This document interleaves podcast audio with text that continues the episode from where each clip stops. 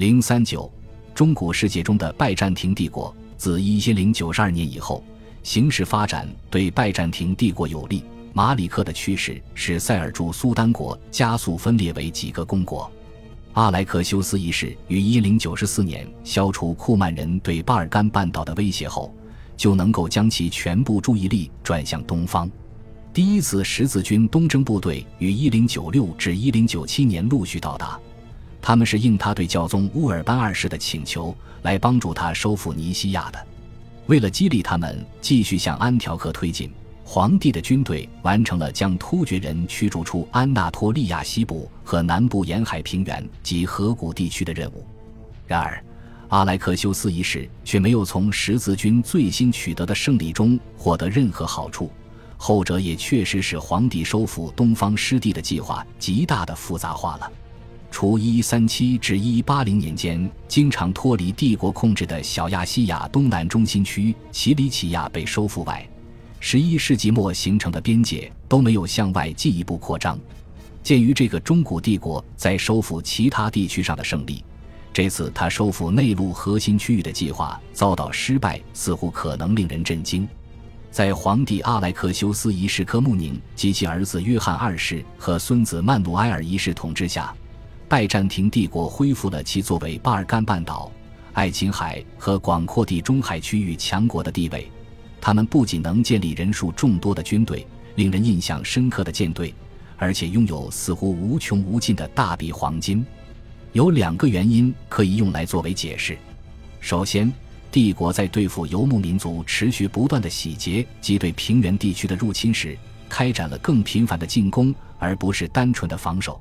但是，通过观察一次浩大但灾难性的远征，可以看出阿莱克修斯一世。约翰二世和曼努埃尔一世发动的所有战事被证明基本上都是报复性的打击，而不是系统的收复行动。但这些一时性的收复战果还是产生了巨大的声望。其次，拜占庭帝国极力挑起两大突厥人国家之间的对立斗争，他们正在争夺对各个突厥游牧部落的最高统治权力。罗姆的塞尔柱苏丹国在第一次十字军战争后重新入主小亚细亚南部中央地区，并以伊克牛为其都城；而由名叫达尼什蒙德酋长建立的酋长国则定居在这块草原的北部和东部地区。尽管拜占庭人的利益在于维持两大势力之间的平衡，但是帝国还是更加倾向于支持塞尔柱苏丹国反对达尼什蒙德人，因为后者更加尚武好战。崇尚圣战，正如他们大多数人采用的名字杰哈泽显示的那样。一一百六十一年，当塞尔柱苏丹基里西阿斯兰二世前往君士坦丁堡寻求曼努埃尔一世援助时，这位皇帝在一份条约中正式接受苏丹为义子。条约规定，后者将归还帝国所有他从达尼什蒙德人那里夺取的土地，作为其慷慨补贴的回报。但是塞尔柱人并没有履行他在这份协议中许下的诺言，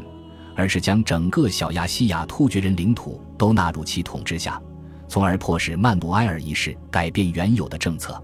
一一百七十五年，这位皇帝在多瑞莱昂和索布莱昂两地建造和修缮边防要塞，将边境线推进到这里的高原地区。次年，他亲自率领庞大的远征军征服伊克牛。但是不幸在麦留克发龙山口遭到经典式伏击，惨遭败绩。这是唯一一次真正试图通过直接军事对抗收复突厥人占领的小亚细亚的努力，但是却以耻辱的失败结束。这样的正面冲突以前从未发生过，这也可以通过下述事实加以说明：再度占领安纳托利亚地区只是从政治上收复东地中海地区之更大战略的一部分。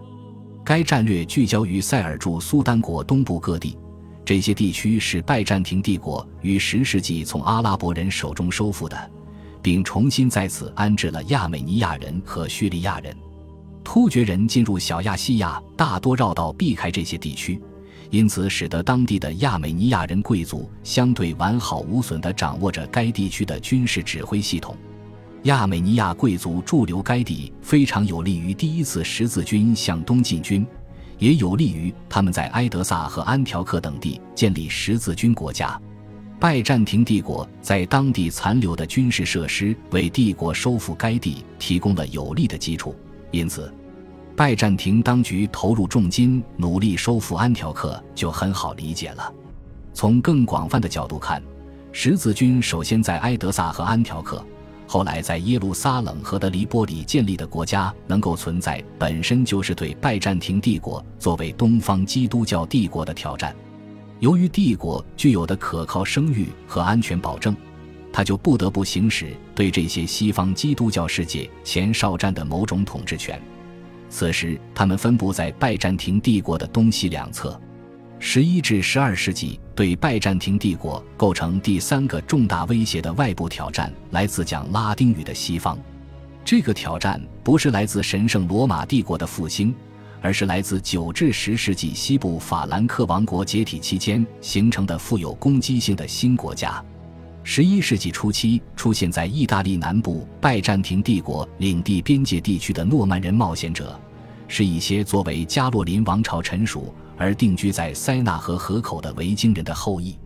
他们对意大利历史和拜占庭历史的影响，反映在他们既有维京人的血统，又有法兰克人的背景。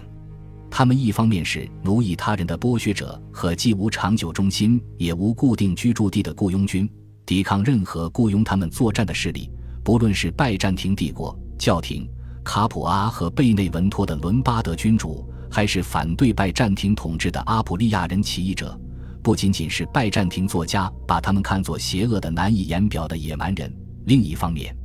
他们又深深地植根于重视骑士荣誉和宗教变革的后加洛林文化之中，具有强烈的领土意识，通过重新建立封主封臣的社会结构来强化其领地统治。